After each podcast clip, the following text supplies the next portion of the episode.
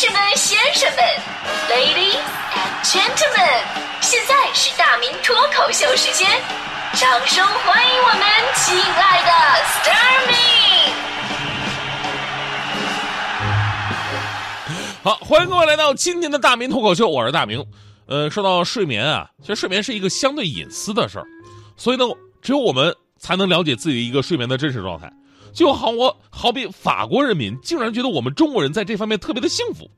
前两天呢，法国公共卫生监督委员会发布了一份调研报告，除了公布2018年法国人均睡眠时间仅有六小时四十二分钟，情况令人担忧之外呢，他们竟然非常羡慕的是，号召法国民众效仿咱们中国人，称中国人平均睡眠时间是九个小时，仅次于南非，位居世界第二位。除了有午睡的习惯，他们还不忘指出说，中国人晚上睡觉的水平也不差。大概九点就上床睡觉了，绝对比这个大多数的国家要早啊！呃，当时我看这个新闻之后啊，我我心里突然慌了一下，难道这么多年我妈一直在隐瞒我？其实我应该是一个外国人是吧？我在这里简单介绍一下我的睡眠吧，就是我的睡眠说出来挺可怕的，我每天十二点到一点钟睡觉，早上五点多起床，其实平均睡眠也就四五个小时。我不知道睡得少的朋友们有没有跟我一样的共鸣，就是早上起床的时候那种困顿，那种悔恨。那种生不如死的感觉，都想让自己杀了昨天晚上熬夜的自己。但是，一旦又到了晚上，哎呦，那种自信，那种灵感迸发啊，那种精神抖擞，那种挥斥方遒，哎，我我嘚瑟的我我都忘了我自己是谁，对吧？然后到了早上呢，又想杀了昨天晚上嘚瑟的自己。不仅是我呀，其实我们做早班节目的小伙伴们，睡觉的时间都差不太多，特别辛苦。呃，很多了解的朋友总是问：“哎呀，难道你们不困吗？”说实话，怎么能不困啊？就是做节目的状态呢，一定是兴奋的。但是下了节目，一般上午十点到十一点的时候，那真的是困的啊，灵魂巨大的斗争跟折磨。但是我们仍然要咬牙坚持工作。在这里呢，也不是说，哎呀，这个领导起床了邀功什么的，对吧？呃，领导到的可能比我们还早，其实。其实呢，我们领导作为一个特别关爱员工的领导，他早就看在眼里。而且我们有个小群，我们领导呢也时不时的用实际的行动来奖励我们。在这里，让大家伙听到千万别跟其他的主持人说，这是我们领导平时偷着给我们自己的福利。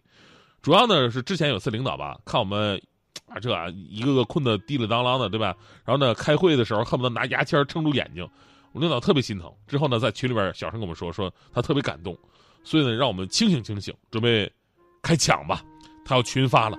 当时我们特别激动，然后领导咔咔发出好多个，说你们抢吧。我一看什么玩意儿，Luckin 咖啡五点八折打折券。我说领导，你能不能再大气一点？你发个二点八折行不行？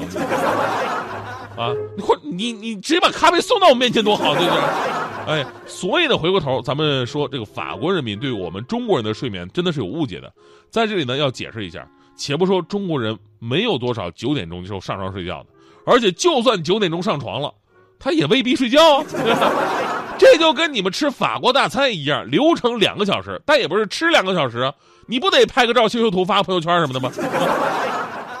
就像刚开始所说的，睡眠呢相对比较隐私，只有自己才能了解自己，所以在这方面的调查，二零一八中国睡眠质量报告给出的数据就不一样，有八成以上的被调查者经常受到睡眠问题的困扰，其中有三亿中国人是有严重的睡眠障碍。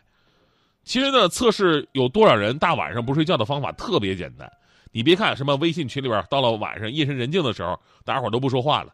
你在群里边扔个红包，立马有多少人在熬夜，你都知道了。有个最新的关于睡眠的词汇，我觉得大家伙有必要了解一下，叫报复性熬夜。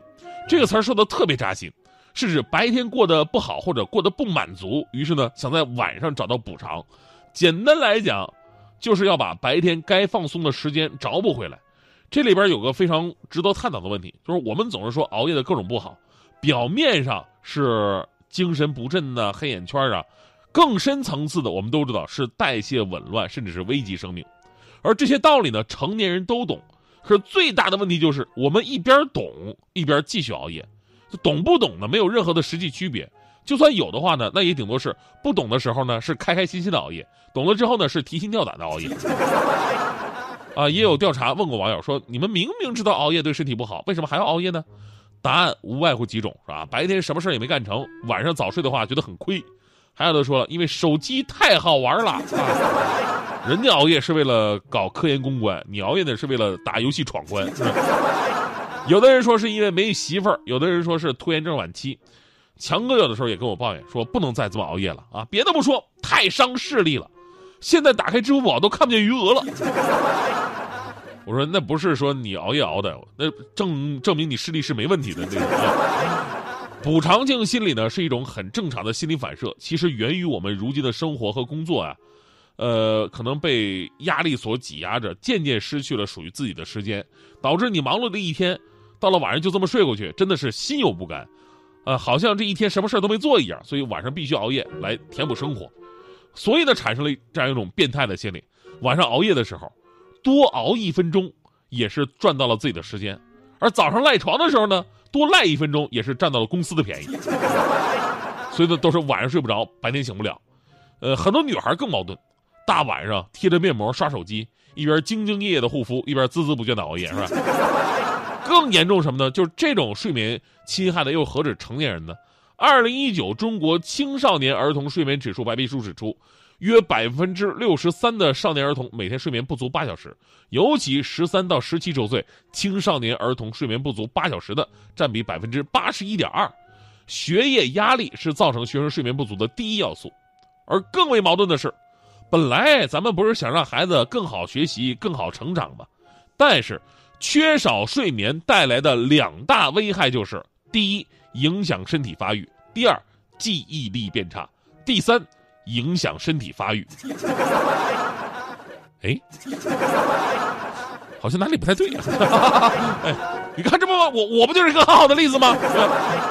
所以在这样一个呼吁人们关注健康睡眠的日子啊，其实啊，我们应该看到，睡眠之所以不好，也许更多的是白天所带来的问题。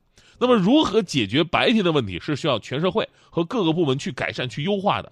而我们自己呢，要做好合理的安排好自己的时间，有取有舍。无论再怎么样，不要丢掉自己的生活，因为丢了就是丢了。你再怎么熬夜，他也找补不回来。比如说我的青春容貌，别的不说，啊，刚才有朋友说，哎呀，这大明头发还还那么的多。其实啊，我跟你说，比以前少了很多。这些年的忙碌工作，让我长出了丝丝白发。不甘心的熬夜呢，又让我平添了很多的皱纹。我看起来整个人真的老了特别的多。而我心里并没有转变过来。我那天在楼楼下我遛狗，我不是养条小狗吗？啊，遛狗的时候，有个小孩跑过来了，大爷，我可以摸一下狗狗吗？我当时我就怒了，你说什么玩意儿呢？叫哥哥！小孩立马改口了，啊，好的，大爷，我可以摸一下哥哥吗？你永远不懂我伤悲，